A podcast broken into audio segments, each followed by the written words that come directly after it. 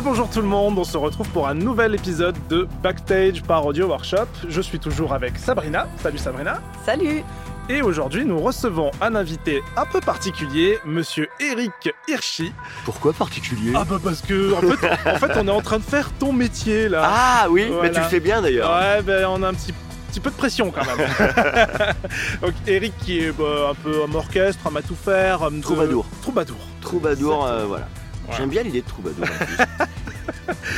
Euh, animateur radio, ouais, je. speaker, entrepreneur. Euh, alors, si tu as deux heures et demie pour que je t'explique? non, mais en fait, j'ai. Alors, je t'explique. Euh, Il y a un moment donné dans Ah ma oui, le vie. podcast il va vraiment faire deux heures. Ouais, je te confirme. non, mais à un moment donné dans ma vie, j'en ai, je, je voulais pas avoir une carrière, tu sais, verticale. Tu sais, là où tu fais un truc et puis après tu viens chef d'un truc et puis un truc et puis au final dans ta vie, tu as toujours fait la même chose. Oui. Et moi, je me suis dit, parce que je, depuis tout petit, hein, je fonctionne comme ça. Quand j'étais gamin, je faisais 3 milliards de trucs en même temps. Ouais, je suis un peu hyperactif. Ouais. Et, euh, et en fait, je me suis dit, non, moi, je veux que ma carrière, elle soit horizontale. C'est-à-dire, je veux, je veux faire des choses et, euh, et puis après, je veux aller en découvrir d'autres. Donc, euh, en résumé, euh, ça fait 35 ans que je travaille, j'ai 52 ans. J'ai fait de la radio, j'ai fait de la télé, j'ai fait un one-man show, j'ai eu des boîtes, j'ai produit des DJ, j'ai produit des artistes, j'ai produit des concerts, j'ai produit des tournées pour des marques et des collectivités locales.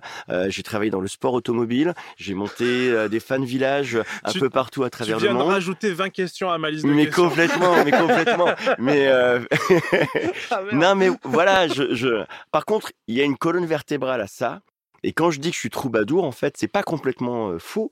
Euh, alors, il y a un mot, je, déteste les anglismes, mais on n'a pas d'équivalence en français.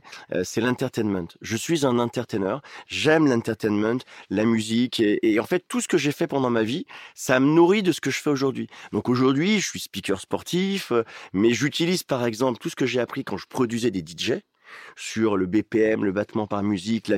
Toi, comment on utilise la musique? Et je le raccorde à quand j'ai bossé pendant 13 ans à Énergie au marketing de la musique, et ça me permet d'avoir une compétence et une connaissance qui est particulière euh, parce que bah elle est, elle vient de, de, de, plein de milieux en fait. Donc j'ai été pendant 35 ans une espèce de laboratoire d'entertainment et, et j'ai essayé plein de choses. Certaines ont marché, d'autres n'ont pas marché, et voilà. Ça y est, j'ai presque fini. Alors c'est marrant parce qu'il y a une des questions sur le, le questionnaire artistique qu'on va poser qui est quel âge tu as? On va dire immortel. Une- Pour avoir fait tout ça, là, ça. Non, mais j'ai- une espèce de capacité à arriver à mener plusieurs choses de front.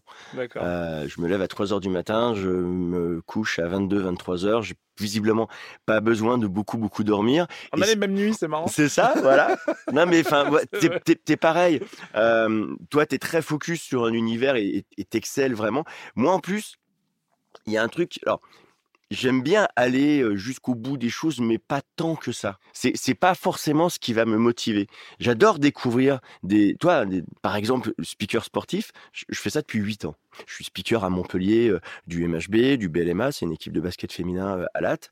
Euh, je fais faire le volet à Montpellier également. Je fais des gros événements. Il y a huit ans, j'avais jamais fait ça. Et je me suis dit, tiens, ça, serait cool. Et qu'est-ce que j'ai fait dans ma vie qui peut m'aider à faire ça? Et je, ch- je cherche toujours, systématiquement, à faire différemment de ce que les autres ont fait. Tu vois, je, je regarde ce, que, ce qui existe et je me dis, bah, je vais faire autre chose. Parce que enfin, si c'est pour reproduire ce que font les autres, bon, pas intéressant. Mais, euh, mais voilà, donc euh, moi, par exemple, je, je, je considère que mon métier, je suis pas speaker, je suis sportainer. Parce que c'est le sportainment, le sport et l'entertainment. Et je considère, donc voilà, après, je, je réinvente pas la roue non plus, tu vois, mais, mais je mets du digital, de la création de contenu dans ce que je fais, etc., etc. Je travaille beaucoup, beaucoup sur tout ce qui est, euh, comme j'ai fait de la radio, j'ai cette notion du rythme, tu vois, de, des choses qui sont séquencées, euh, ce, qui, ce qui est dans le sport, quand il y a un but, etc. Et, et habituellement, dans le sport, ils prennent des DJ qui, en... moi, je fonctionne par hook. C'est de la musique qu'on a reproduite comme en radio, euh, qui dure 5 secondes comme un jingle. Et, et, et, et voilà. Ben, écoute Sabrina, bon courage Allez, pour te lancer sur le, sur le questionnaire. Allez, sur la première question. Allez. Allez, c'est parti. Ton nom et prénom, s'il te plaît. Eric Hirschi, H-I-R-S-C-H-I, c'est suisse-allemand, c'est barbare.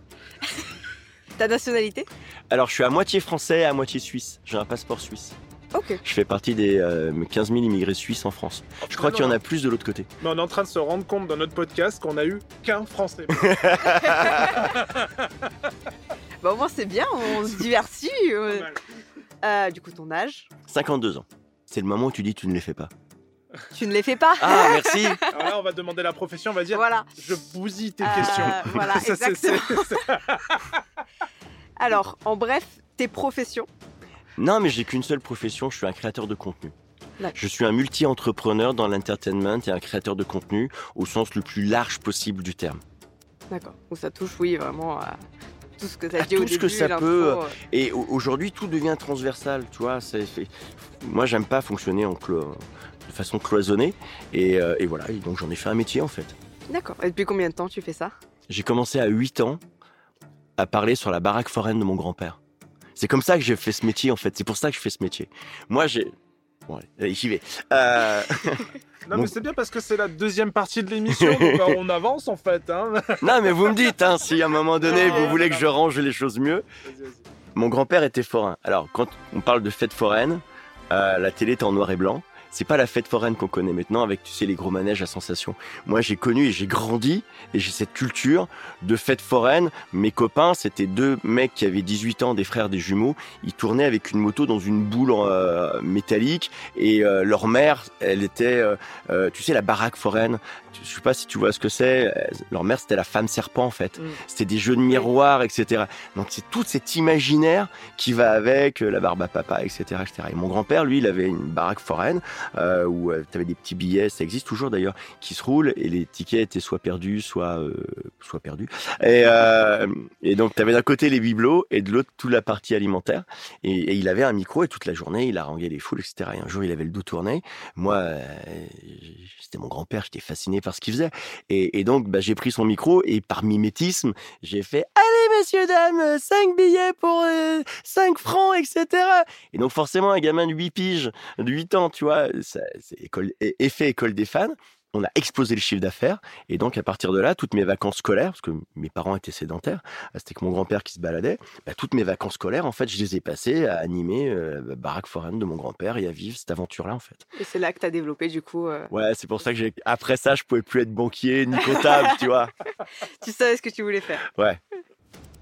Quels sont tes goûts musicaux? Euh, j'adore ce qui est métal, j'adore ce qui mélange les choses. J'ai une passion folle pour euh, un groupe qui s'appelle Chaka Ponk. Euh, parce que c'est un groupe qui me, enfin, qui vois, ce qu'on raconte depuis tout à l'heure, ça, ça me, ça me ressemble en fait. C'est une agglomération d'artistes. C'est pas un groupe de musique Chaka c'est, c'est- voilà, c'est Chaka Ponk. Tu vois, ils, mettent de la vidéo, ils se sont connus dans un squat à Berlin, enfin, parce qu'ils ont une et donc leur vie fait qu'ils sont ce qu'ils sont aujourd'hui. Bah, c'est le résumé de ce que je suis. Donc et puis j'aime bien le quoi, j'aime bien le côté métal. Après, j'adore tout ce qui est rap. Euh, alors pas l'autotune, on est d'accord. Hein Euh, le, le, le- le vrai rap old school. Euh, non, mais j'aime bien des groupes comme Assassin, par exemple. Euh, j'aime bien IAM, j'aime beaucoup beaucoup NTM. Euh, et puis après, euh, j'adore les comédies musicales. Euh, les Dix Commandements, je suis capable de l'écouter en boucle. Dans les Disney, le Bossu de Notre-Dame, j'adore la bande originale du Bossu de Notre-Dame. Je sais plus qui, l'a chanté en français d'ailleurs, mais, mais voilà, là aussi pareil, c'est très éclectisme. C'était Garou? Non, Attends. non, euh, ça c'est la comédie musicale, mais Ah, sur le dessin animé, dessin animé, c'est. Lalanne. C'est Lalanne qui Lalanne. fait la voix de. Mais bien sûr, oui, oui. Oui, forcément, avec Ah, le ah, recul. Avant, avant supporter de l'équipe de France, on a oublié qu'il avait une carrière. euh, complètement, complètement. Et, euh, et franchement, euh, je l'ai découvert après que c'était lui. Euh, et franchement, parce qu'il joue le, le- le- le rôle du bossu dans le dessin animé. Et il fait évidemment les, les- les chansons. Et franchement, c'est c'est plutôt bien. Ah ouais, d'accord. Très bien. J'ai pas trop de souvenirs, donc euh, moi, ça me- T'es pas né T'étais pas né à l'époque Bah, après, je peux les voir après en cassette. Oui, non, mais euh, voilà, en, cassette. Qui regarde encore des trucs en cassette? Tu sais, elle s'est dit, je parle à un vieux, je vais utiliser des mots qui, qui comprend parce que sinon ça va être compliqué. Ah? Des des VHS Parlez bien fort, madame Sur Disney+, Plus. C'est ça. Voilà. Euh, Est-ce que tu es un fan de littérature? Pif Gadget. euh, non, non, je je suis. euh, moi, j'ai arrêté l'école à 18 ans, enfin 17. Et euh, alors, je- j'essaye de m'y mettre, mais c'est pas un truc qui me. Je suis pas un grand fan de littérature. Il n'y a pas d'œuvre qui t'a marqué euh, dans ta. Si, ta le club des cinq. Ça, ça, je connais. Bibliothèque verte. Euh, non, si j'aime bien. J'ai beaucoup aimé quand j'étais gamin Pagnol, Marcel Pagnol, euh, parce que parce qu'il y avait des- il y a des vraies images qui vont avec ça et euh, il y a un vrai univers. C'est c'est assez intéressant. Après, non, très sincèrement, je vais pas me la jouer. euh, Cirque des poètes disparus, tout ça. Non, je suis pas un grand lecteur. D'accord. Euh, Est-ce que tu as un attrait pour la peinture ou une autre forme d'art, par exemple? Je sais rien faire de mes deux mains. Euh, Peut-être que tu aimes voir tu aimes, Oui, euh, non, mais par contre, par euh. contre, j'adore, j'adore, euh, j'adore aller dans les musées. J'adore euh, et même si des fois je comprends pas tout, euh, il y a un musée que j'adore particulièrement, c'est celui qui est juste à côté du Vatican, euh, à Rome. Je connais. Il est incroyable. J'y suis allé, il est incroyable aussi, ouais. C'est, c'est. Par euh, contre, si tu passes la journée, hein. Ah mais clairement, clairement, ouais, ouais, ouais, bien sûr, ouais, ouais, ouais. Et, et à la fin, la fresque, Euh, le- le- le- fameuse. le- Oui, euh, Euh. c'est- balou, j'ai plus le nom.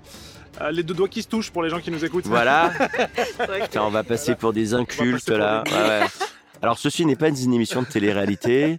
Euh, nous vous n'êtes pas dans les Marseillais Bon. à Cancun. Tout le monde voit. Voilà, Oui, la non, mais-. Attends, je- c'est Michel-Ange? C'est Michel-Ange. Hein. C'est. C'est sûr, c'est Michel-Ange, Ah ouais. mais j'ai plus le nom. Je cherchais le nom de la fresque en fait. Je l'ai perdu. Et on, là, on va passer pour des boulets. La chapelle Sixtine, C'est dans la chapelle, ouais, tout à fait. c'est ça. Mais Ouais. quoi qu'il en soit, c'est ce que tu vois quasiment à la fin. Oui, bah ouais. Et, et en fait, t'en as pris tellement plein les yeux pendant une heure, deux, trois heures, même que quand tu vois ce truc-là, tu fais c'est beau, c'est Ouais. historique, mais moi, C'est ça. et c'est vachement plus petit que ce qu'on aurait imaginé. Moi, ce qui me fascine, ce qui me fascine dans, alors à part, je, je sais pas si c'est de l'impressionnisme ou je sais pas tout ça, mais euh, j'étais capable de rester vraiment très très longtemps. Je suis capable de rester très longtemps dans, tu sais, ces, ces peintures. je- J'en ai vu également à Versailles, euh, qui ont une espèce de réalisme et une profondeur. Dans le, des- souvent, c'est des, des tableaux, des, des grands tableaux assez sombres, assez noirs, etc. Mais où le, le- les visages, les regards, c'est saisissant parce que tu as vraiment l'impression de rentrer dans le tableau et tellement les personnages et la peinture, t'en oublies presque que c'est une peinture. Et ça, ça, ça, ça me fascine Ce côté un peu plus gothique, un peu Ouais. plus sombre. euh, complètement. bah, typique de la, bah, tout ce qui est Allemagne, Bavière, euh, Basse-Saxe, euh, Pays-Bas, toutes ces œuvres un petit peu plus. Sans euh, doute, ouais. sans doute. Je, là, pour encore une fois, j'ai pas, j'ai pas cette culture-là. Parce qu'il faut que je m'occupe quand je serai à la retraite. Donc j'ai décidé de d'être intelligent après. Tu gardes ça pour plus tard. Voilà, exactement. Euh, Est-ce que tu es plus à l'aise à la radio, dans un stade ou derrière un micro en cabine? Voilà, c'était ma réponse.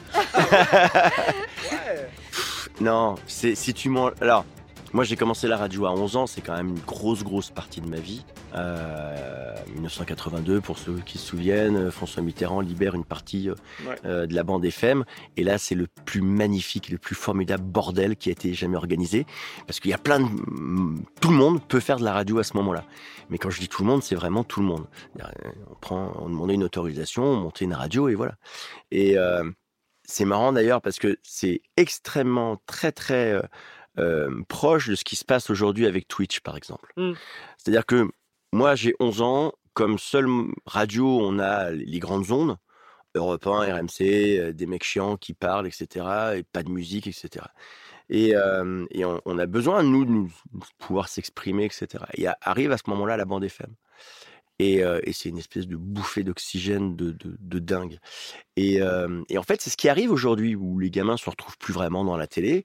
Ah bah, avec une webcam et puis un ordinateur, ils font leur programme télé et, et ils décodent en fait. Toi, il n'y a pas forcément de code. Le code viendra après, comme en FM, le code est venu après. Euh, et donc la radio, c'est quand même ouais ce qui au départ m'a un peu construit. Donc, mais mais aujourd'hui, je, je alors je sais que j'ai déjà programmé d'ici 5 à 6 ans, j'arrêterai d'être speaker dans les stades Euh, parce que j'ai 52 ans. Toi, je vais pas arriver avec un déambulateur. non, c'est pas possible. Euh, la radio, je pense que j'enregistrerai mon oraison funèbre. Euh, speaker, je pense que je vais arrêter parce que encore une fois, c'est, enfin voilà, avoir une expérience, l'amener jusqu'au bout, créer des choses, c'est super. Puis une fois que tu as fait le truc, voilà, toi, j'ai une angoisse dans la vie, c'est de devenir ringard. Vraiment, c'est un truc qui m'angoisse. Mais je, vraiment, hein, euh, je crois que j'ai plus peur de devenir ringard que de mourir en fait. Tu vois? Et, euh, j'aime bien l'idée d'arrêter euh, avant que les choses ne deviennent une habitude. J'ai eu l'occasion de travailler dans une radio je- dont je tairai le nom, mais euh, grande radio euh, nationale euh, bleue, euh, où en fait il y a des gens qui sont là depuis 30 ans. Tu vois, ils font, ils font la même émission depuis 30 ans. Là, bah, c'est super qu'on parle de ça. C'était typiquement une de mes questions. Euh, il a tout anticipé. Ce mec est dans le futur. J'ai ma DeLorean qui est garée en double fil. Marty Donc ouais, c'est c'est un peu ce côté euh, un peu plus apathique, euh, un peu plus pépère que tu veux éviter. euh. Ah ouais, non mais puis surtout à partir du moment où tu fais les choses par habitude. Ouais. Tu vois, c'est ma, c'est ma hu- hu- huitième saison en tant que speaker. J'essaye toujours systématiquement de, de, rajouter quelque chose. Là, on essaye de mettre euh, avec le MHB, lorsqu'on fait les matchs à l'Arena, on, travaille avec eux maintenant, on, rajoute de la réalisation, une, deux caméras, on fait un live avant, euh, parce que ça fait pour moi partie de mon métier de sport teneur. Euh, on essaye de, on, écrit des scénarios pour les mascottes. Là, en ce moment, j'ai une vraie passion pour les mascottes. C'est mon, mon kiff du moment. Et donc, on, on professionnalise vraiment le boulot de la mascotte. Euh, on écrit des scénarios, on écrit le personnage, mais comme si c'était un personnage de, de, de, de théâtre. Je vais chercher beaucoup dans l'univers du cirque parce que j'ai une passion folle pour le cirque. Et euh, tu vois, l'Auguste et le clown blanc, Mhm. bah tu vois, ce duo-là entre l'Auguste et, et le clown blanc, bah c'est le speaker et la mascotte, et, et on crée cette, euh, cet univers-là et on écrit des scénarios. Alors tous très intelligents. J'ai j'ai une, euh, j'ai une partie de mon garage qui est destinée aux, objets divers et variés. Donc j'ai des slips triple XL, j'ai des que des trucs dé- débiles en fait. Mais mais on joue avec. Mais en fait toute l'idée est de faire des trucs qui, donnent du plaisir aux gens, euh, qui semblent être un peu cons, tu vois. Enfin nos scénarios, c'est pas non plus, tu vois. Et euh, mais par contre de le faire extrêmement sérieusement, tu vois. On, on le réfléchit avant, on le répète, etc., etc. Voilà, je, je me souviens même plus de la question. Ah non, mais c'est euh, parfait. c'est parfait. Oui, c'est très complet. Euh, du coup, vu que tu travailles un petit peu dans le sport, est-ce que tu as un événement qui t'a marqué en particulier? Ah bah oui, oui, oui, oui, forcément. J'ai eu la chance incroyable euh, d'être invité par le HF, qui est l'organisme qui organise la, la- la Champions League en handball, euh, et d'avoir vécu sur place à Cologne, à la Lanxess Arena, euh, le deuxième titre euh, Tu de repère. Mais bien sûr, ouais, ouais. Parce que c'était ma deuxième année de speaker. Et, euh, et je, ne- je ne le savais pas en fait. Je l'ai su une semaine après qu'on soit qualifié. On s'est qualifié ici à, à la Sud de France Arena. Euh, et donc c'est le Final Four, c'est les quatre derniers clubs. Donc c'est de- deux demi-finales, finale. Cette année-là, il y avait trois clubs français. Trois clubs français, Ouais. Nantes et Paris, et un club macédonien. Euh, Scopieux ou un truc comme non, ça, non c'était pas Scopieux. Je me rappelle juste que les mecs arrivaient à boire des quantités de bière incroyables. Euh, c'est à peu près tout ce que j'ai retenu. Et en fait, ce, cet événement, il est ultra mémorable pour moi pour plein de raisons. Un, euh, parce qu'il y a un effet de surprise. Tu vois, on, on m'aurait dit dès le début, bon, au cas où on se qualifie au Final Four à Cologne. mais là, c'était, toi, je l'ai appris une semaine après, et c'est genre, bon, dans quatre jours, tu pars à Cologne. Euh, c'est le club qui organise ton transport, donc tu pars avec le jet euh, euh, qu'on a mis à disposition avec les joueurs. Donc toi, en plus, je suis pas du tout fan, mais je- j'adore le, le, sport pas tant par la performance, parce qu'il est capable de produire chez les gens. Et je j'aime la femme, l'homme sportive et sportive par leur leur état d'esprit. Tu vois, ce, Mhm. truc-là me fascine en fait, cette capacité de tout le temps aller dans la rigueur, etc. Donc j'étais super content et puis avec le temps, tu, tu, euh, tu sympathises un peu avec des joueurs, donc c'était cool. Ça, c'était le premier truc. Le deuxième truc, c'est que quand on part de Montpellier pour aller à- à- en, en Allemagne, je crois que personne ne met un centime sur le fait que le Montpellier handball puisse être champion d'Europe. Ah, pas cette année-là, en tout cas. Non. Non, non, clairement Parce pas. que en face de nous, euh, on a euh, on a Paris. Enfin, toi, Paris, c'est deux fois et demi notre budget. Ils- eux, pour faire leur roster de ils- alors, qu'est-ce qui coûte le plus cher? Tac, tac, tac, Ok, ils ont pris tous les plus chers parce que c'est le PSG. Euh, et puis Nantes, qui est une grosse grosse équipe, et cette autre équipe macédonienne, mais qui pareil, enfin, l'a- l'avait gagné des dizaines de fois. Voilà. Et on fait donc les deux demi-finales, c'est Paris-Nantes, nous face à l'équipe macédonienne. Et on passe. Déjà, on est en finale. Incroyable. Et, euh, et on se retrouve sur une finale des deux outsiders. C'est-à-dire Nantes, qui n'était pas prévu non plus, euh, tu vois, sur ce programme-là. Et c'est un Nantes-Paris. Et donc, du coup, bah, tu commences à y croire parce que c'est une équipe qu'on a déjà battue régulièrement, etc. Et à la fin, tu gagnes. Et moi, j'ai cette image. Je me retourne et je vois, il y avait le- les, les- les Blue Fox, c'est les, les- supporters du, de- de- du MHB. Et je vois, il y a 300, 400 personnes et tout le monde en pleure. Mais vraiment en pleure. Et j'ai un pote à moi qui s'appelle Gaëtan. Comment te dire Euh, Tu vois Hagrid? Ah ouais. voilà, c'est à peu près le même, tu vois. Faire le, le- le type, tu t'imagines même pas une seule seconde qu'il ait une larme, peu- Et là, je le vois en pleurs. Et ça m'a vraiment touché. Et c'est ça que j'aime dans le sport. C'est, c'est parce que le sport, c'est le seul spectacle où tu ne peux jamais écrire le scénario à l'avance. Et il y a, y a des, psychologues qui ont établi que euh, la notion de surprise est équivalent à une prise de drogue. C'est-à-dire que si tu veux faire vraiment plaisir à quelqu'un, lui fais pas de cadeau pour son anniversaire. Fais-lui un cadeau le jour où il s'y attend pas. Le cadeau lui fera plaisir, mais la notion de surprise en plus Ouais. euh, vient décupler psychologiquement euh, ce, côté de plaisir. Donc là, j'étais pas prévu, je m'attendais pas déjà à ce qu'on aille en finale, euh, alors, en tout cas au Final Four. Je savais pas que je devais y aller, je m'y retrouve, je me retrouve là-bas. Enfin, c'est un truc de dingue. Je- ils réservent deux hôtels, l'hôtel dans lequel on était. je me souviens les, les, les portes de la- l'ascenseur, il y a- il y avait des logos, enfin il y avait des, des, des joueurs, etc. C'était ouf. Et, et après, en fait, pourquoi je vais là-bas? Parce que, en gros, euh, ils donnent le micro à chacun des speakers du- club, euh, deux trois minutes avant le début du match, et on fait, on fait, on fait une sorte de battle entre speakers. Euh, avec, alors, la Lanxess Arena, c'est, je crois, 90 000 personnes. C'est énorme, ouais. C'est-à-dire que le jour où j'arrive, j'arrive la veille, et je vais voir. Et je rentre dans la Lanxess Arena, je te promets, tu es en bas, tu vois même pas les places du haut. Et c'est en Allemagne. Ça a son importance. Pourquoi? Parce que l'allemand est ultra festif. En France, tu veux faire taper dans les mains des gens, tu galères. Toi, hormis euh, Lens et des villes un peu du nord. Mais là-bas, dès que le DJ envoie une musique qui fait boum boum, t'as 90 000 personnes qui tapent dans les mains. Enfin, toi, ça part tout de suite. Donc, une espèce d'ambiance. Dans cette Lanxess Arena, tu as une espèce d'écran comme ça, circulaire. Et on avait enregistré, chacun avait fait une vidéo. Et donc, tu commences, je commence ma séquence où je vois ma gueule sur un espèce d'immense écran avec l'ambiance, etc. Et là, je me retrouve avec mon micro, 90 000 personnes. Euh, j'ai fait liquide. Mais c'est, c'est euh, voilà, ça, plus la victoire, plus, plus, plus, plus. Enfin, Ouais. tu sais, ce truc où au départ, tu t'y attends pas. Et au final, mais tous les voyants sont ouverts. C'est-à-dire qu'il n'y a rien où je peux te dire, euh, ouais, ça, ça s'est pas bien passé, ou toi, c'est, tout était parfait. Donc c'est, voilà. Et j'ai droit à un deuxième événement, madame? Ah bah oui. Bon, euh, la mairie de Montpellier me fait souvent bosser sur des événements et j'ai eu l'immense mais honneur d'animer l'écran géant qui a été mis lorsque la France a été championne du monde euh, En 2018 en 2018, c'est ça, Ouais. exactement. Ouais, et donc là j'ai 10 000 personnes et, pff, et c'est le ce basculement là, tu vois, où et j'adore le sport parce que quand la France est championne du monde, t'as pas de t'as pas de noir, t'as pas de blanc, t'as pas d'homosexuel, tout le monde tout le monde est content, on s'en fout, Mm. on s'en fout de savoir qui est ton voisin, on va pas regarder machin chose.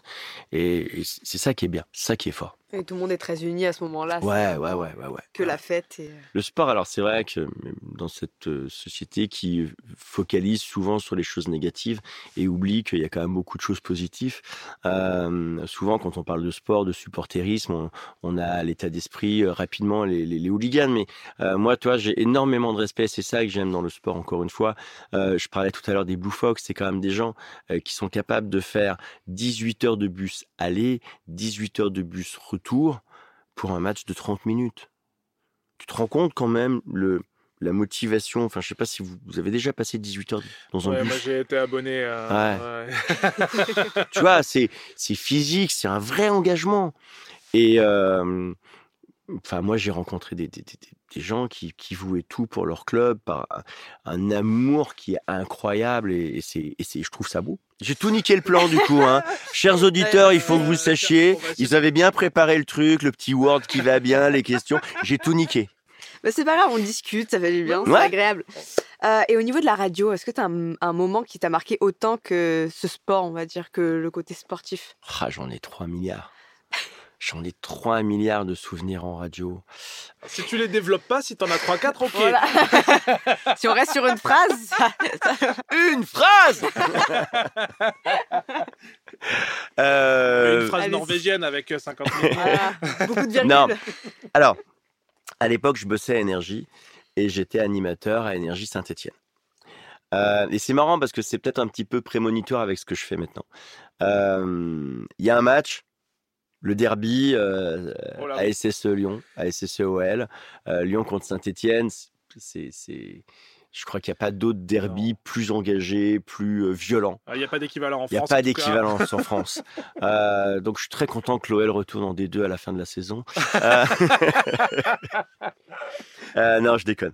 Et, euh, et on décide de faire une émission spéciale. Moi, je suis euh, sur énergie, donc toi, un espèce de. Je, je suis habitué, je suis rentré dans cette espèce de moule très cadré énergie. Tu parles sur des beds. Bed, c'est une musique qui est timée. Euh, t'as un début, euh, chanter énergie. T'as la fin, chanter. T'as 20 secondes au milieu pour parler. Clic, clac, clac. J'apprends à faire cette radio-là.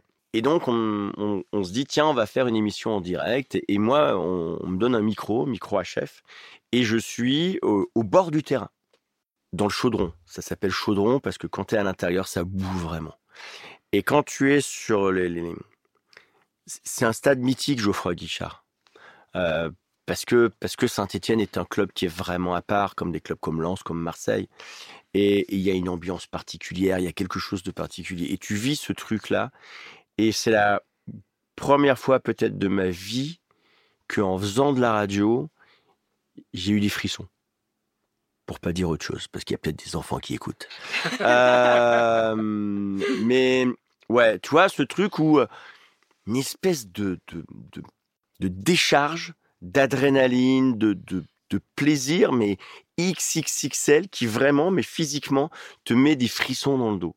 C'est ouais, ça c'est, je je pense que c'est peut-être mon plus beau souvenir de de, de radio, mais ah, et, et moi j'aime vraiment. Euh, je me suis éclaté cet été parce que j'ai donc j'ai bossé pour France Bleu pendant trois ans. j'ai fait des trucs vraiment vraiment étonnants. J'étais euh, vacataire, c'est-à-dire que en gros je, je- travaillais pas, j'avais pas une émission, une ville. Euh, je pouvais partir. Je suis parti trois semaines à Metz. Euh, je suis parti euh, 15 jours à Bayonne pendant les fêtes de Bayonne. Voilà, J'étais comme ça, guiché comme ça, avec, avec mon petit pantalon blanc, avec mon micro, mon casque, ça, avec des mecs qui étaient à 12 grammes 50. Et j'ai essayé de faire de la radio. C'est un très bon souvenir, ça aussi. Et j'avais fait notamment une émission euh, en Creuse à Guéret. Ah oui. Et euh, j'avais fait une série de reportages en plus euh, sur sur les, agriculteurs et ça m'avait c'est un, truc que je me souviendrai souvent parce que la première personne que je rencontre, une agricultrice, euh, elle élève des bisons, euh, déjà pas commun. Et euh, et tu sais en faisant l'interview, c'est bizarre parce que ça cadre pas le verbatim, sa façon d'être, etc. Et à un moment donné, je lui dis mais c'est quoi votre parcours en fait? Et elle m'explique, elle a été DRH dans un très très très grand groupe euh, pétrochimique en, en Belgique, je crois. Euh, elle a fait un burn-out. Elle est venue chez sa grand-mère et en fait, voilà. Et, elle et, et, j'aime ça, faire parler les gens et notamment des gens qui ont des parcours qui peuvent être complètement dingues. Et, et cette série de reportages m'a marqué parce que dans la foulée, je fais un, boulanger. Et le type, en fait, il a une boulangerie, il a pas une boulangerie, il, il- il fait le pain chez lui et en fait, il prend une estafette et euh, un, un petit camion, pardon, estafette étant un mot qui n'est plus usité depuis 1972. Euh, et il fait le tour de tous les petits bleds où il n'y a pas justement de boulangerie. Et, euh, et pareil, il y a un truc qui cadre pas. Je lui dis mais c'est c'est quoi ton parcours? Et le type était pilote de ligne. Euh, il faisait les vols internationaux, je crois chez Air France. Il m'a dit je me suis réveillé un matin euh, à je sais plus où j'étais. Je crois que c'était Hong Kong. Toi, tellement il était déphasé de tout. Et je me suis dit mais ma vie elle a pas de sens en fait. Donc il a décidé de mettre du sens à sa vie. Il est parti en Creuse pour euh, être boulanger. Je trouve ça incroyable. Et moi, c'est ce que j'aime. Et donc, donc après France Bleu, il y a une radio, euh, ici, dans le coin, qui s'appelle Radio One, qui est une radio indépendante, euh, radio locale indépendante. Ils émettaient à 7 Agde. Ils viennent de récupérer une fréquence à Montpellier. Et donc, ils se sont dit, le premier truc qu'ils se sont payés, c'est Hirschi. Voilà, ils se sont dit, tiens. Euh, et donc, ils sont venus me chercher. Donc, déjà, ça m'a fait plaisir. Et, et ce qu'on essaie de développer avec cette radio, c'est vraiment ce que j'aime. Là, cet été, par exemple, je me suis mis comme challenge, enfin l'été dernier, de faire d'être chaque jour dans un lieu différent dans une ville différente et de chaque jour faire une émission, euh, et, mais vraiment sur le terrain. Voilà, parce que la radio, généralement, c'est un truc que tu écoutes dans ta bagnole, tu es esselé. Mais quand tu fais de la radio au milieu des gens, et que la première émission, je l'ai fait place de la comédie, euh, je suis allé dans le tram, et c'est voilà, ça, ça j'aime bien ça. C'est une ambiance complètement différente complètement. à la rencontre euh, des personnes. Bah, là, on a déjà bifurqué sur la deuxième partie, c'est fabuleux. mais je te dis, il a repris tout. il est dans l'ordre en plus, là, dire, les gars. Et ceci est réalisé sans trucage. Ah, c'est beau. Hein. Bah justement, ça va être quoi ton quotidien à Radio One si tu passes ton temps à te déplacer? Je me déplace plus. Tu te déplaces plus? Je me déplace quasiment plus et euh, c'est un choix de vie euh, parce que j'ai deux filles qui ont 8 et 12 ans, euh, j'ai la maman qui va avec évidemment et alors je sais pas combien de temps ça va durer, peut-être que toi à un moment donné, peut-être dans 4-5 ans, je vais arrêter ça puis je vais partir sur autre chose. mais comme j'ai pas mal pendant 3 ans, vraiment, je c'était hôtel, euh, trois semaines ici, deux semaines là, etc. Je faisais beaucoup, beaucoup ça. Euh, et donc, j'ai décidé de me sédentariser un petit peu. Et donc, c'est pour ça que j'ai accepté, j'ai quitté Radio France, que j'ai accepté ce truc-là. Euh, et voilà, et là, j'essaie de construire encore d'autres choses parce y a d'autres projets, notamment un studio qu'on est en train de monter avec différentes entreprises euh, du côté de, de, de Pézenas. Euh, je donne des cours dans six écoles de commerce euh, sur, sur, sur, sur, ce que je sais faire. Et, et voilà. Ah, ah, il va plus jamais m'inviter, je te promets. plus jamais. Il va dire alors qui tient, qui je peux prendre? Oh non, putain, pas lui. Ah mais il a déjà ton répondu. toutes les questions. Qu'est-ce que je fais là Mais tu sais que je peux faire d'autres réponses à la même question. C'est fou. donc, tu peux reposer la même question. On va, on va, on va, on va partir sur Radio One. Pourquoi ce choix de radio et qu'est-ce qui peut être différent à Radio One, par exemple, qu'à France Bleu ou, ou Énergie? Tout. Tout. Tout, parce que, en fait, et c'est, vraiment moi ce qui me plaît dans le projet. Déjà, un, quand ils sont venus me chercher, je leur ai dit bah, bah, qu'est-ce que vous voulez que je, fasse? Parce que euh, j'ai bossé pour plein de radios et à chaque fois, bah, tu, voilà, tu viens à une place et on te dit bah, tu fais ci, tu fais ci, tu fais ça. Et donc je répondais, voilà, je réponds à un cadre euh, qui est extrêmement précis parce que la radio est très marketée aujourd'hui. Et je leur pose la question et ils me disent bah, ce que tu veux. Moi, faut pas me dire ça deux fois. Euh, alors, j'ai euh, établi avec eux une constante qui est que je, je ne voulais pas que la radio fasse de faits divers. Et je ne veux pas que la radio fasse d'informations anxiogènes. Ça signifie pas qu'on vit dans le monde des bisounours et que tout va bien. On, parle de la crise, on parle de l'Ukraine, on parle du problème israélo-palestinien. Il n'y a pas de, vois. Mais ce qui m'a fait quitter France Bleu, je me souviens plus malheureusement du nom de cette pauvre jeune fille. Euh, L'histoire, c'est un, fait divers, une jeune fille qui, qui est retrouvée morte, qui a été assassinée. Ça, c'est une information. Et je me retrouve dans une émission, dans une de mes émissions, où on a des journaux toutes les heures.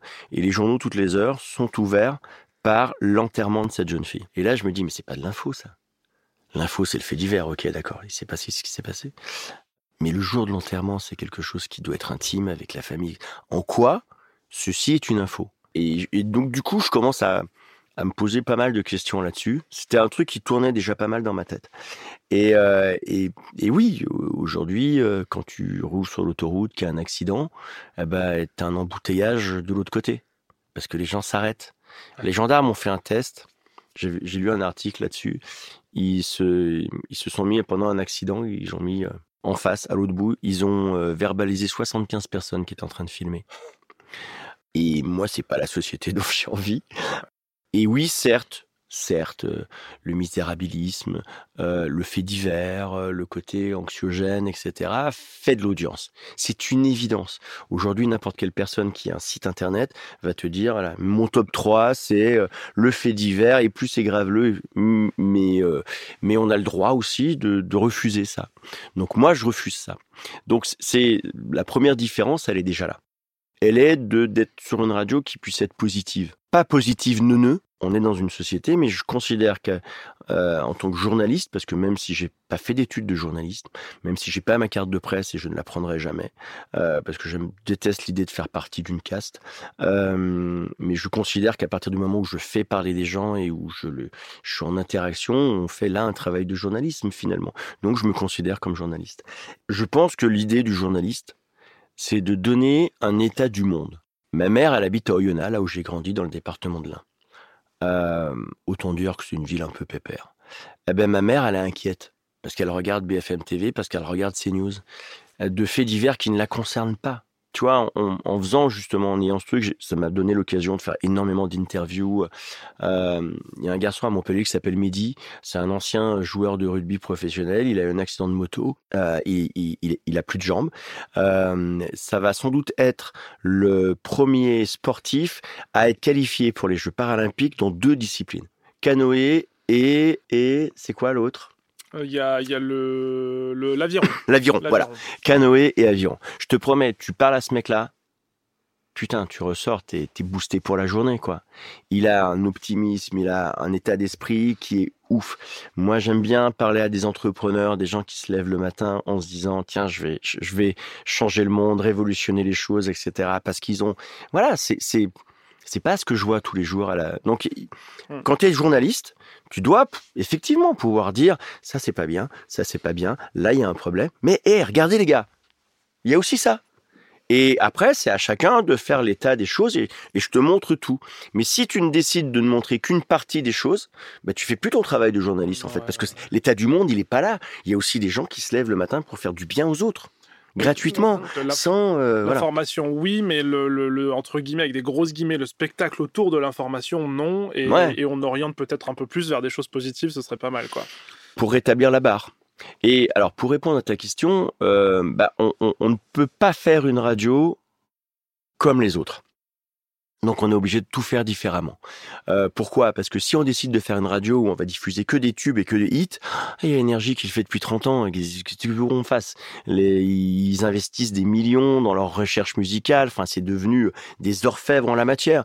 Euh, si on décide de faire une radio euh, d'information locale, il y a un truc qui s'appelle Radio France, euh, ils ont des moyens colossaux, c'est une armée mexicaine de journalistes, ils sont partout, on va pas réussir à faire ça. Donc ce que j'aime, c'est l'idée l'idée déjà de faire avec un peu moins de code, parce que moi j'ai eu toute ma carrière beaucoup de règles d'antenne, de choses, et je me suis affranchi de tout ça. Je désapprends la radio que j'ai appris pour revenir finalement à ce que je faisais quand j'avais 11 ans dans ma radio associative, à un langage plus... ce qu'on fait là. Mmh. Tu vois, on n'a pas de code, on enregistre, on discute, etc. Ce que font des gamins dans leur chambre devant leur webcam, ils n'ont pas de code. Et, et je pense aujourd'hui que les gens, ils en ont marre des codes, ils en ont marre des trucs trop euh, formatés, etc. Le truc où, ouais, euh, ce matin, j'ai fait un match hier, ce matin, je suis arrivé à la radio avec la tête dans le cul. Ben, j'ai dit, j'ai la tête dans le cul, les gars. Euh, voilà, c'est comme ça. parce que je suis comme ça.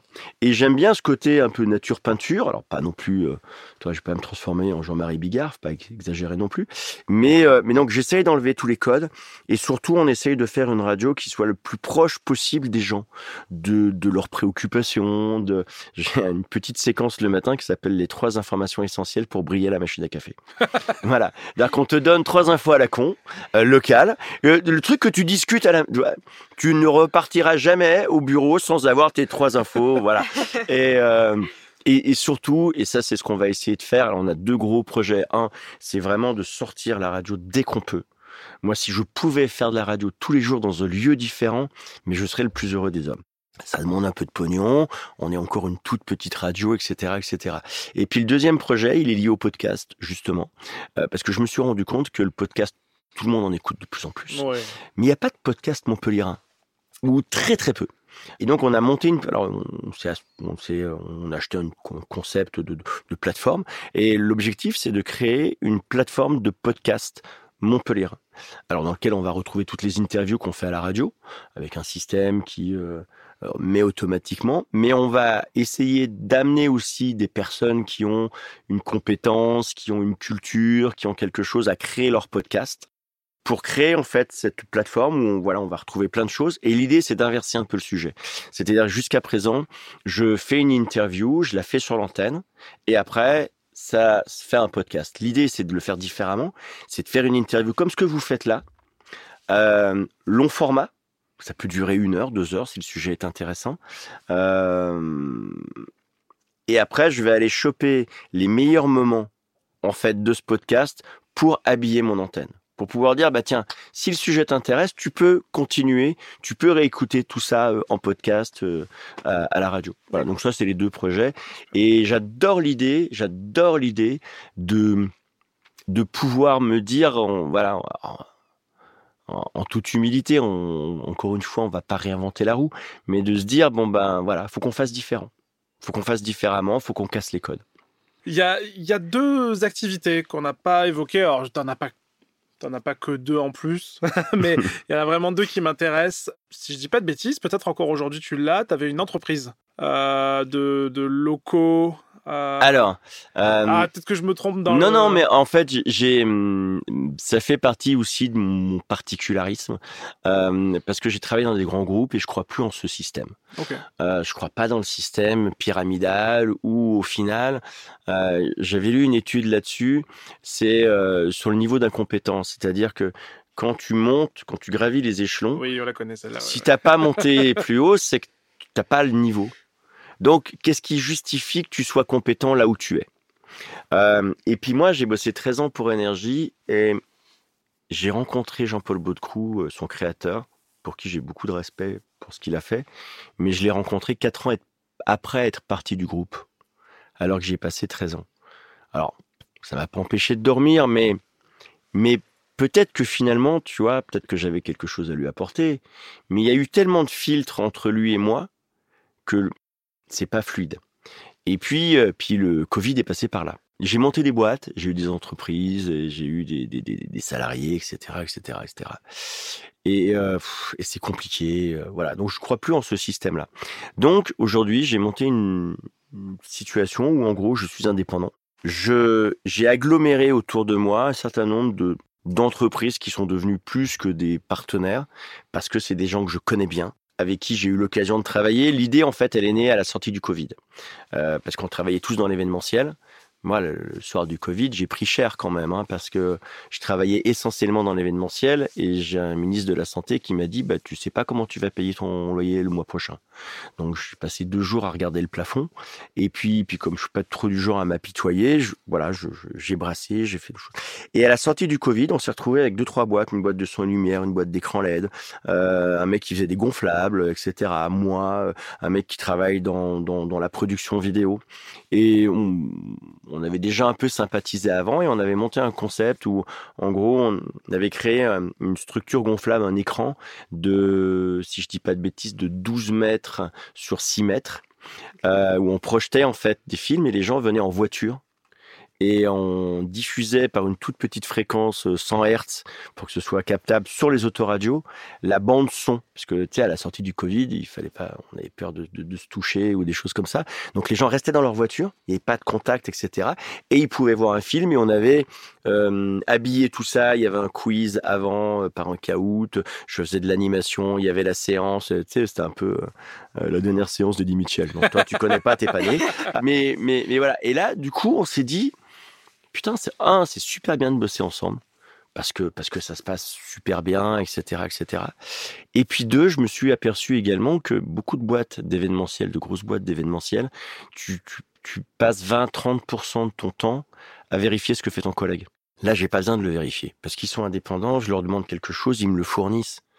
Et donc, on n'a pas ce type de rapport-là on fait pas de réunion. On n'a pas besoin de faire des réunions parce qu'on se connaît par cœur et que ça va vite et que c'est fluide et que et que chacun est encore une fois est indépendant.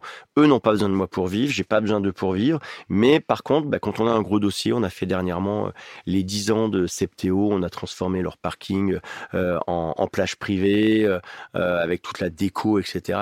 encore une fois, c'est toujours pareil, cet univers de création, d'imagination qui qui moi m'est cher. Et voilà. Et ce modèle me va bien en fait. Et c'est un modèle extrêmement agile. Euh, c'est-à-dire que c'est comme les fourmis, on est capable de se mobiliser très rapidement euh, sur un projet. C'est très fluide et, on est très efficace. Voilà. Donc voilà à peu près mon, modèle économique aujourd'hui. Et là, bah, deuxième, euh, la deuxième activité sur laquelle j'aurais aimé revenir, c'était tes petites incursions dans le monde du doublage. Ouais. Si tu peux nous parler un petit peu de cette expérience et si tu as envie de poursuivre l'aventure, s'il y a des choses qui t'ont. C'est un rêve, c'est un rêve, c'est un rêve. J'adore ça. Moi, je, je j'adore les dessins animés. Je, je euh, autant euh, autant je suis pas un grand lecteur, on l'a dit tout à l'heure. Autant euh, les séries, le cinéma, etc. C'est vraiment quelque chose qui me passionne. Et ces ces ces, ces comédiens de doublage. Moi, je suis, je suis, je- je suis impressionné par Donald, Renew, euh, Richard Darbois. Je, je- je- incroyable ce qu'il fait sur sur Aladdin. euh, c'est incroyable. J'adorerais vraiment avoir ce talent-là. J'essaye. Après, je, je pense qu'il faut être conscient. Et je veux pas me perdre non plus. Je pense que j'ai pas le, enfin, je pense pas avoir le talent. Tu me diras pas le contraire, parce qu'on a, on a, on a partagé. Enfin, j'ai Ouais. j'ai fait quelques trucs, euh, mais, mais, mais voilà. euh, je pense qu'à un moment donné, alors, il faudrait peut-être que je prenne des cours euh, ou que je décide finalement de faire que ça Hmm. tu vois, que je me concentre à 100% là-dessus parce que il y a une partie de moi qui n'est pas suffisamment talentueuse pour arriver à faire. euh, euh, on a un ami en commun, David Tartar. euh, Enfin, on a fait des choses ensemble. Je le vois travailler, je me vois travailler derrière. Enfin, tu vois, pas, je suis pas idiot. J'ai compris qu'il y a deux levels différents, euh, voire trois ou quatre même. Et c'est un truc que je veux continuer parce que toi là, la cabine dans laquelle on est, je me sens extrêmement bien. J'adore ça, mais sincèrement, je, je, je me vois mal euh, avoir le talent en l'état actuel de, de, de pouvoir faire euh, vraiment du, du, du, du doublage. Alors, ben, on, on Moi, que- pour faire speaker, animateur Ouais. ou journaliste. Ah, ça, c'est vrai que c'est. c'est vrai que la dernière fois qu'on a bossé sur un animé ensemble, c'était pour faire speaker. Ouais, ouais. non, non, mais voilà. Après, oui, c'est, c'est, ça fait toujours partie des. Oui, c'est, euh, moi, c'est, c'est doubler un dessin animé, c'est un rêve de gosse, mais vraiment. Euh, quand j'étais petit, je me mettais devant les dessins animés et je, je, et je doublais. Après, honnêtement, pour t'avoir entendu et t'avoir vu évoluer, euh, moi, je suis pas totalement d'accord avec ce que tu dis. Putain, il va remettre en cause ce que je, Ouais. ce que j'ai mis très longtemps. à- Ouais, parce que pour moi, le talent, tu peux l'avoir, tu l'as. Euh, mais tu l'as très bien dit auparavant, c'est le temps. C'est le temps de te focus dessus. Mm. Parce que. c- alors, on va du coup faire son débrief en direct devant. Euh, ce, qui, ce qui va te manquer des fois, c'est une certaine précision. Oui. Tu vas avoir tendance à déborder, à changer un peu le texte, à moins et ça et Une malheureusement, rigueur. euh, malheureusement, dans, surtout dans les médias d'aujourd'hui, quand on va sur les plateformes, Netflix, Mhm. Prime, etc., ça demande tout, doit être très très carré. Euh, je prends pour exemple, on est en train de faire un, un animé pour Prime en ce moment. On avait un, un comédien euh, québécois que je salue, Denis Mhm. euh, Lefrançois, euh, très très bon. Euh, pareil, il a le coffre, il a le jeu, il a tout ce qu'il faut. Et il avait tendance des fois à en rajouter un peu en fin de phrase ou à glisser, Ouais. et, et ça enlevait la précision de l'image. D'accord. Ouais, je comprends. Et en fait, c'est ce point-là qu'il faudrait bosser pour moi. Mais le reste, pour moi, tu l'as. Merci, docteur. Ah bah l'a écoute, euh, donc je, alors euh, efface, je, je vais refaire ma, ma réponse. Non, non, mais c'est, c'est, j'ai pas abandonné le, le, le truc, mais c'est vrai que j'ai tendance, toi, métier de speaker par exemple, c'est, c'est, c'est marrant parce que souvent les gens me disent, mais oui, pourquoi tu fais pas euh, des trucs, toi, équipe de France, des gros événements, etc. C'est pas que ça m'intéresse pas, mais euh, c'est pas mon mode opératoire parce que ceux qui font ça ne font que ça. Et ne faire que ça est quelque chose qui m'angoisse.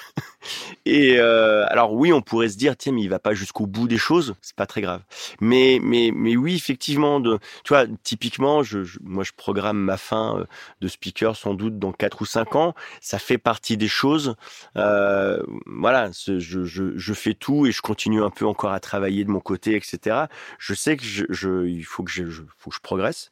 Donc merci pour ces précieux conseils parce qu'en plus c'est pas n'importe qui donc ça me touche.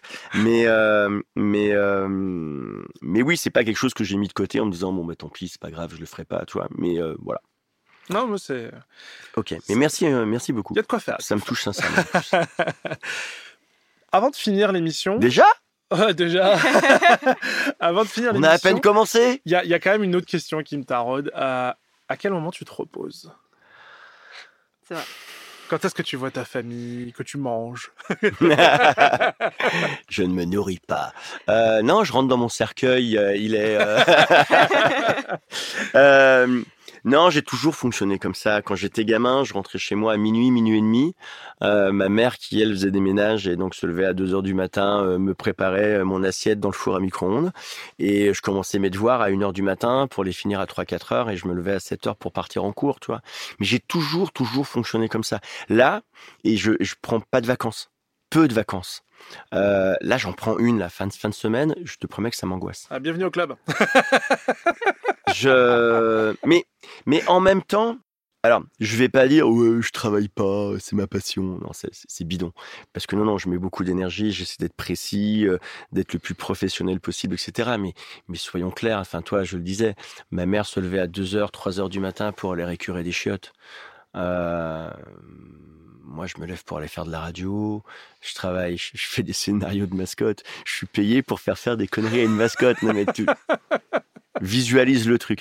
Non, mais c'est, je donne des cours dans des écoles et, et c'est vraiment ce que je, le, message que j'essaye de faire passer à mes élèves. Il y a, deux messages que j'essaye de faire passer. C'est euh, aujourd'hui, je, je, je reste fondamentalement persuadé que le savoir n'est pas la clé.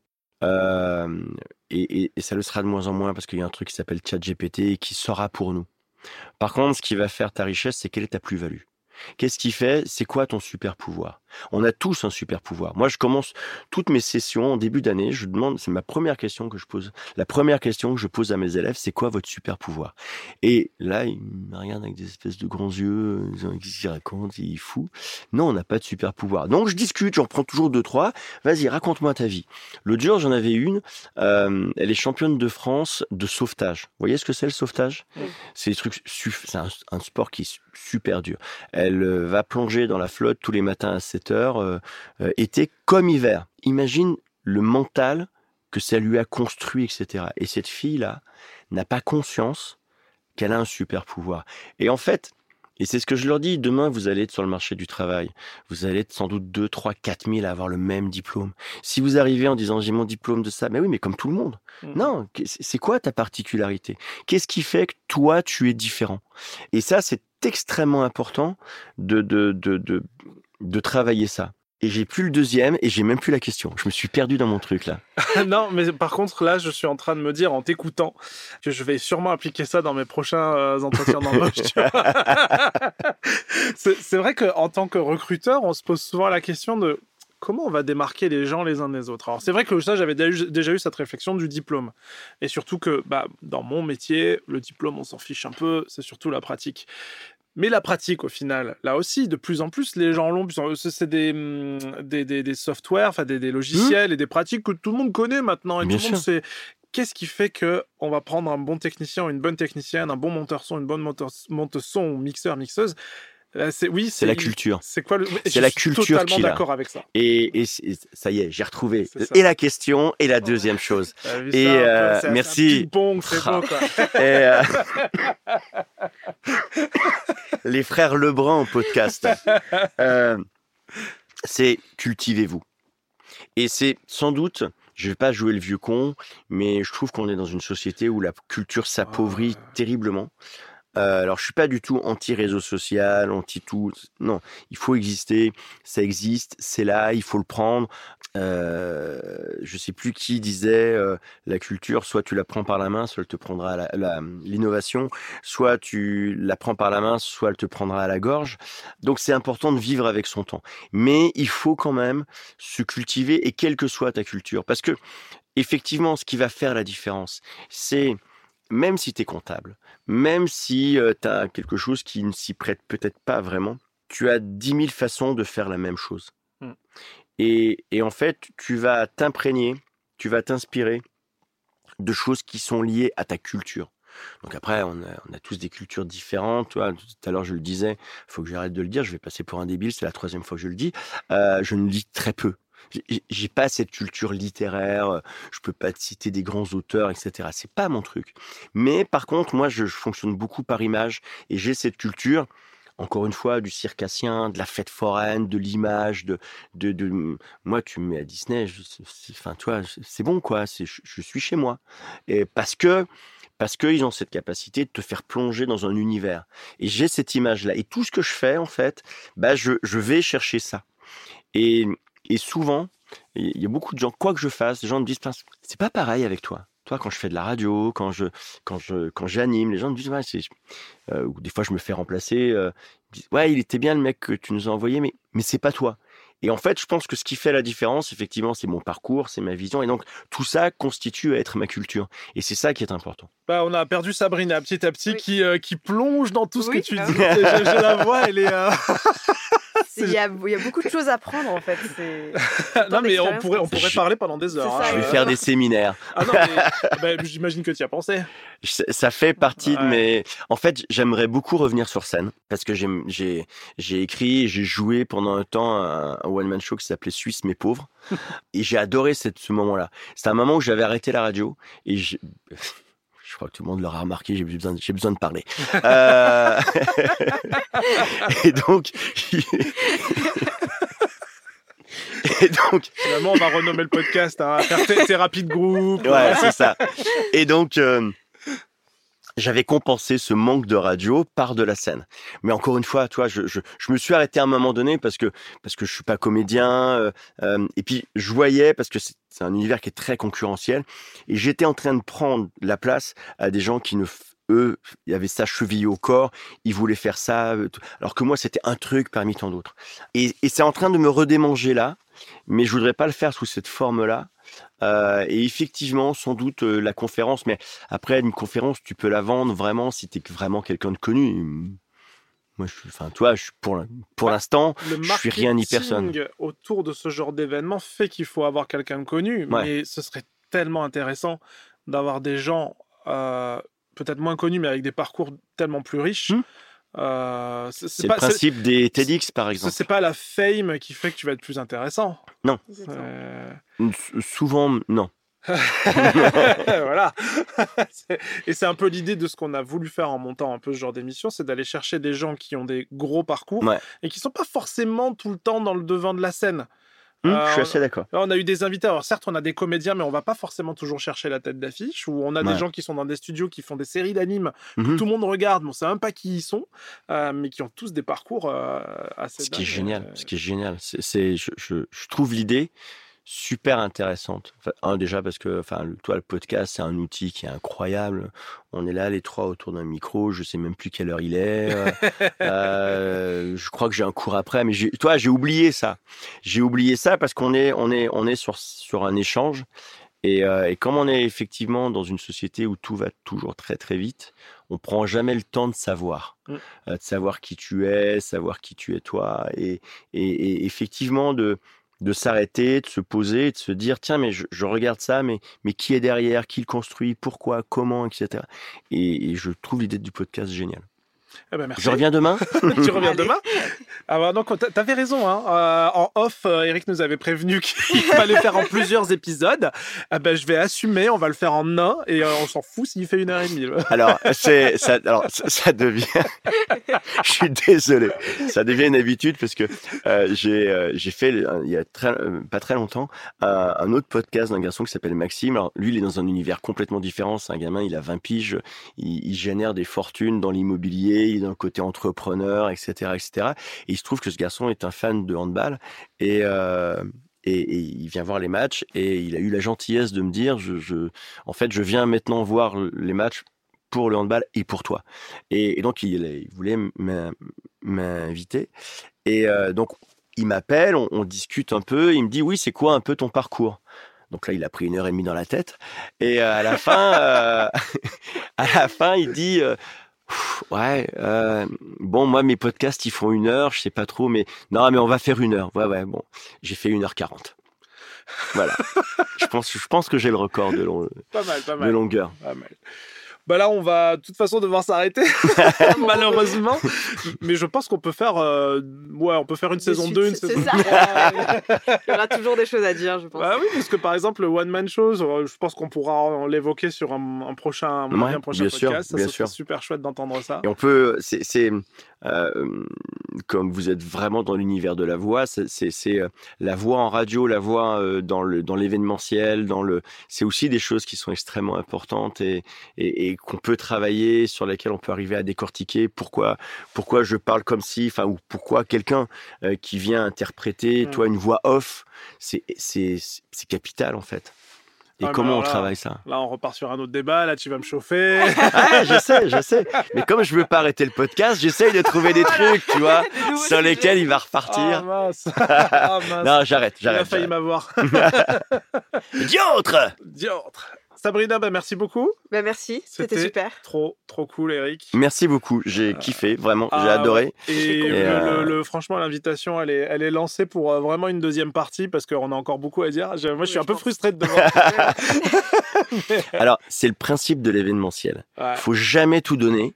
Faut toujours s'arrêter quand tu es tout en haut. Moi, quand j'étais, euh, quand je, je, je, je manageais des DJ, souvent, tu sais, les, les, les types, ils aiment bien aller jusqu'au bout et puis ils mixent quand il y a euh, Jean-Michel Perdu et euh, Fabien, je suis à 12 grammes sur scène. Mais en fait, et, et, et je leur apprenais à, à monter, monter et quand vraiment tout le monde est en haut, que vraiment les gens sont au taquet, là t'arrêtes tout d'un coup. Et en fait, ce sentiment de frustration de ah, j'en veux encore, ben en fait ça te donne envie de, de voilà et c'est et c'est c'est ça le plaisir Ah, en fait. ouais. Bah, c'est sur ces belles paroles qu'on va s'arrêter. Exactement. Eh ben, merci beaucoup. Merci infiniment, Et- vraiment Super. beaucoup. Je me voilà. Bon, encore, encore, encore euh, mille fois merci et on se retrouve très bientôt. Une fin en Michel Drucker, vous Ah avez oui, oui, remarqué. oui. Ah oui, oui, vous aimez les chiens Allez, salut À bientôt À bientôt.